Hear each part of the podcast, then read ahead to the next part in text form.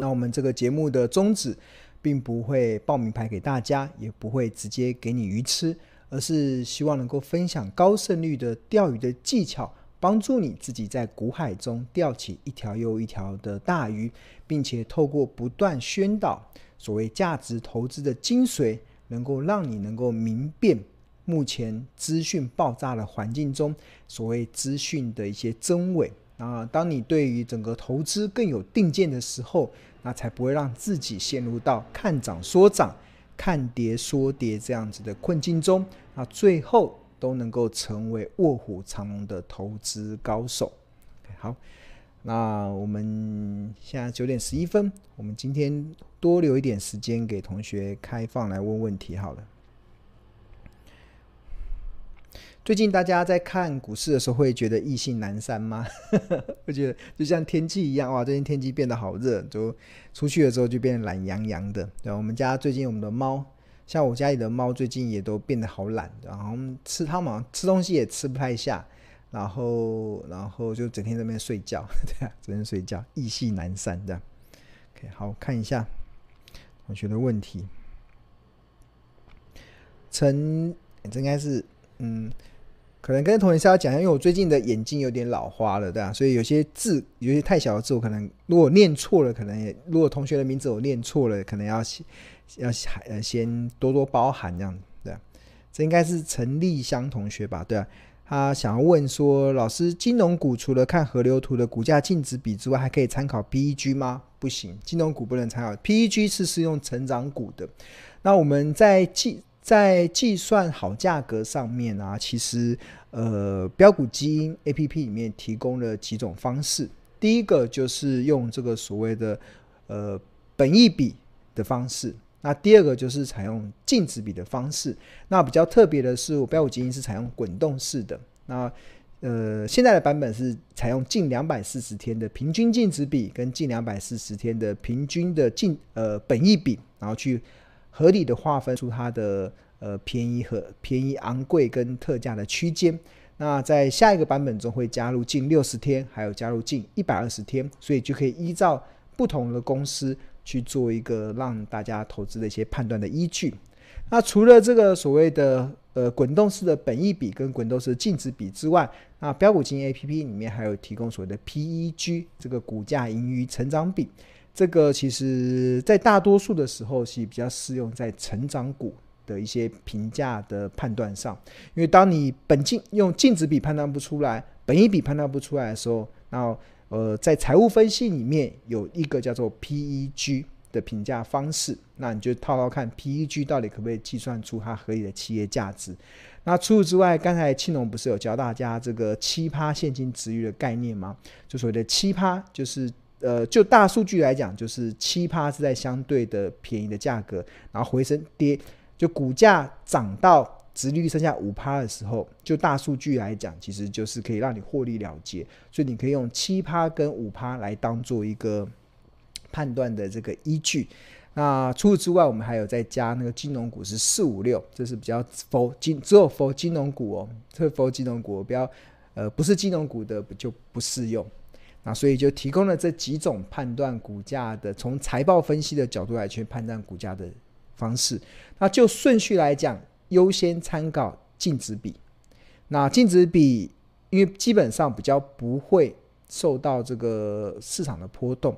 那正常来讲不会啦，但是金融股就不要，最近以寿险为主体的金融股就，或者是有一些公司买了一堆寿险，那个论泰新、论泰全就是这样子嘛，他他的子公司哇。是寿险公司，那他们就是玩用小钱玩玩大车，小孩玩大车，那那个车子稍微操操控不顺，那就会产生很剧烈的影响。那个对净值的减损是非常快速。那今年的第一季感受很明显，就是哎，怎么金融股，尤其寿险、开发金或者什么像富邦金、国泰金，哇，那个净值掉得很快，这样。那这个就呃，这个就所以。金融股的评价，我我到现如果问我现在啦，其实如果是我会都会参考。那净值比当基本上已经可以八九不离十了。那如果再搭配那个四五六的口诀，应该就能更准确。那除了那，但是金融股比较特别，是超大杠杆。那其他的基本上就不会有这么净值，不会出现这么大的变动，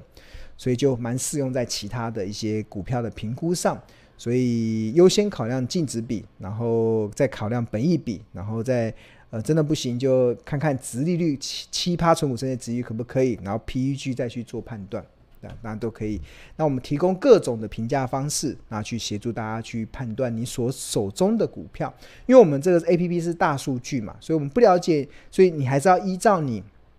所投资的公司它的属性，还有未来的成长性，那你要去找到适合它的方式。那这个就好比我过去一直常常举例说明，就是你你要先知道你所投资的公司它属于什么样子的个性，你才能找出它适合的评价方式。就好比人嘛，就是我们世界上有七十亿个人口，对啊，七十亿个人，那怎么去划分呢？那有一种简单的方式，就是用星座划分，对吧？呃，一共有十二十二星座嘛。那你这个人他可能是金牛座，那你就不能用射手座的个性去评评估他，因为如果他明明是金牛座，那你用射手座，你去看那个星座书，哎，这个射手座的个性，哎，怎么跟这个人完全不合？因为你用套错了星座，所以你就觉得不合。那同样的股票也是这样，股票有很多种评价的方式，那你要先找到适合这档股票的评价方式。那我觉得值得花时间去找，而且我们也 APP 也提供了很多的工具，可以帮助你找到适合你所投资的公司的评价方式。因为一旦你找到之后，那基本上，像我个人其实不建议大家持有太多嘛，你就找到它之后，那你就可以掌握它未来的一个股价的一些波动的一些它的一些股性的这些状况，股价波动的一些惯性嘛，所以我觉得那是值得花时间。一旦你找到之后，那你就可以，呃，不能说可以把它当做一直可以当提款机提款啊，至少你在操作上你就会更加的得心应手。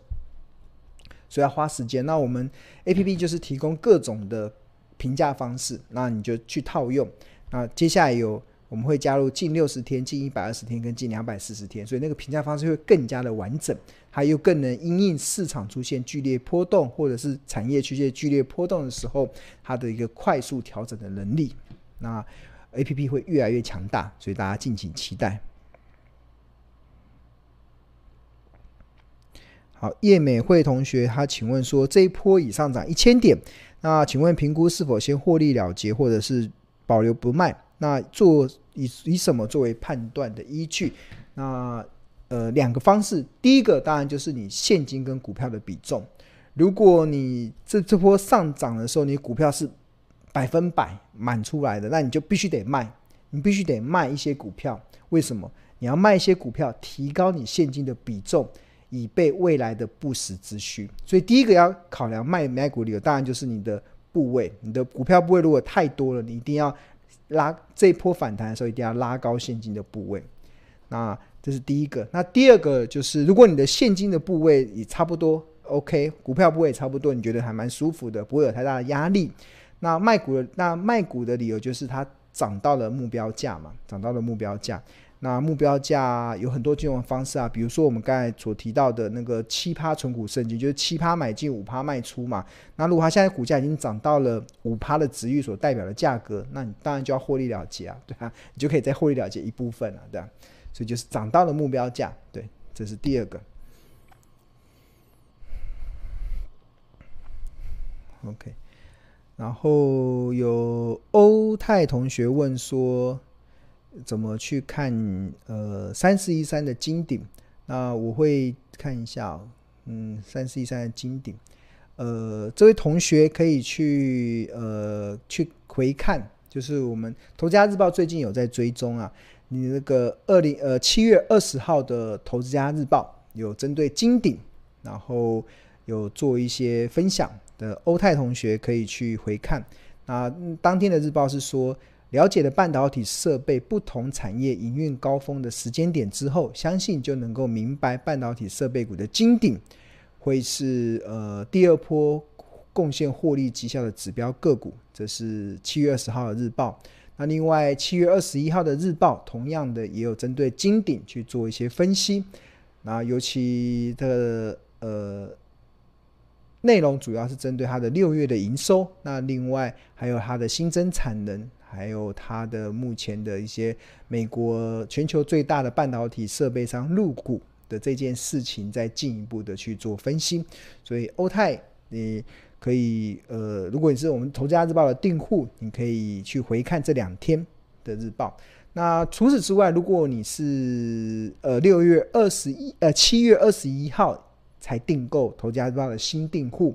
那也可以回看以前的旧日报。那方式是什么方式？就是我们《投家日报》的订户都会有专属的赖群，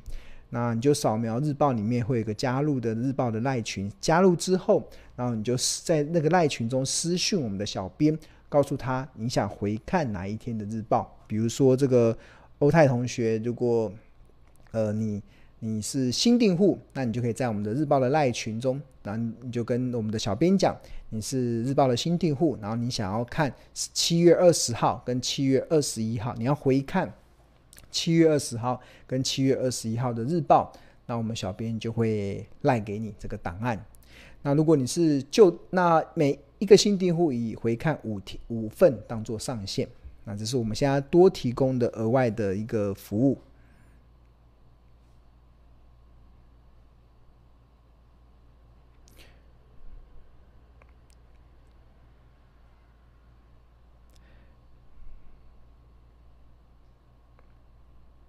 OK，然后陈立香同学有分享说，呃，他是标股金的订户，然后现在每天都会使用 APP，然后觉得很方便，又可以直接看河流图，知道价格的高低，还有好多堂课可以免费参加，真的很超值。谢谢老师的用心经营，好感动啊！谢谢同学的回馈，对啊，真的，我们真的很用心的在经营，对啊，而且是很以长时间的经营的角度。去在，而且我们这个 APP 是不断的在进化，一直在优化，所以呃，应该同学应该可以感受到我们认真经营的过程。那最近大家或许会觉得好像伺服器有一些不稳定，有些时候好像登录会比较好像没有画面或超时。那这个呃，这应该都是我们主机的一些问题啦。那我们也跟工程师这边有在讨论，会尽量避免。以后尽量减少这个状况，对啊，所以也请同学多多包涵，可以多多包涵这样。那至少我可以跟大家讲，就是我们在于这个，尤其在标股金 APP 里面，我们在优化精进这款 APP 的决心是非常的强大，对啊。那我们真的不。一开始标股金 A P P 是用财报分析起家的，我们率先提出了滚动式本益比跟滚动式净值比的看法，然后开始加入了 P E G，加入很多财报分析的功能，那成为市场，我个人认为其实已经是在市场中真的是最强大的一款财报分析的一款 A P P。那今年以来，我们又陆陆续续的在筹码分析上。加了非常多非常强大的功能，让你可以去追踪主力的成本在哪里，你可以去追踪哪一些大户在偷偷的买股票，对吧？那那这个这个功能真的也非常强大，而且跟同业其他比起来，真的都是呃不遑多让。那相信你从财报分析，然后加筹码分析这两个功能，这结合在一起，这个这个。你会创造出非常好的一个投资的一些工具的效益的使用上，所以大家好好的把握。那那我们的每我们每一个的这个优化，其实都是我们不断的在投资，就是像庆荣，呃，就不断的在投资，我们就不断的工程师，我们不断的去买数据源，我们认为好像什么东西需要，我们就去买，然后我们什么东西需要就去买，我们希望能够提供用户更好的，而不只是更好，是。最好的应该说最好的这个使用者的这个经验，然后还有最好的这个决策工具的依据。那在这个有限的成本、有限的资源之下，能够达到我们提供最大的效益性。那当然，有些同学我们怕你可能不是那么了解一些投资的基本的一些架构或者一些基本的一些知识，所以我们还蛮贴心的。你只要报名年费的。年你报名年费的方案，你不只在价格上有优惠，你甚至还可以上二十五趟财二十五堂财报魔法的财报分析的课程。那当然，这课程并不是庆老师上，但是也是我们的专业的助教带着大家来上的。所以有有有字卡，然后有有有讲义，然后同学之间彼此可以很多的这些交换学习的机会。那我觉得这都是让你一点一滴的去建立起你在投资的一个呃一个的 know-how 上，对啊，这个投资，我觉得要把投资这件事情当做一技之长来认真学习，对你来讲会是最大受用的。你反而听股票、听名牌，那都是一时的。我觉得只有你自己学会钓鱼的技巧，你自己从股海中钓起一条一条的大鱼，那不止那是带。放在自己身上，更可以去创造那个持续的效益性，所以我觉得这是一个非常值得的投资。所以，呃，在投资上不止投资股票啦，我觉得也要多多投资自己，让自己能够达到更多的这些投资上所需要的一些能力。那我觉得相信都非常值得，对啊，就像我们我们工作嘛，我们平常找工作也是一路的求学，从小学念到国中，念到高中，念到大学，然后。念完书之后，然后毕了业之后去找了一个好工作，那这工作就创造主动的时候，我们从小到大为了想要让自己有好的工作的收入，所以我们不断的学习，不断的投资，让我们达到一定的可以达到一定公司想要的人才的这水准。那我们为了这工作的收入，我们就投资了这么久，学习了这么久。那理财这件事情也是需要学习的。那这个理财叫被动收入嘛？那你你你你，难道你想要什么都不学，然后你就就会有一堆的被动收入吗？天下没有白吃的午餐。我觉得，当你主动收入花这么多时间在学习的时候，我觉得被动收入理财也是一样，你也是一个学习的过程。那你只有把投资这件事情认真看待，而且是用正确的方式去看待投资这件事情，而且把投资当做。呃，一辈子可以学习的这件事情，我相信它能够创造出来的效益绝对超乎你的想象，甚至可以达到你提早财富自由的目标。就是我们常常讲财富自由的目，其实财富或者退休的定义是什么？或什么时候可以达到财富自由？什么时候可以达到提早退休？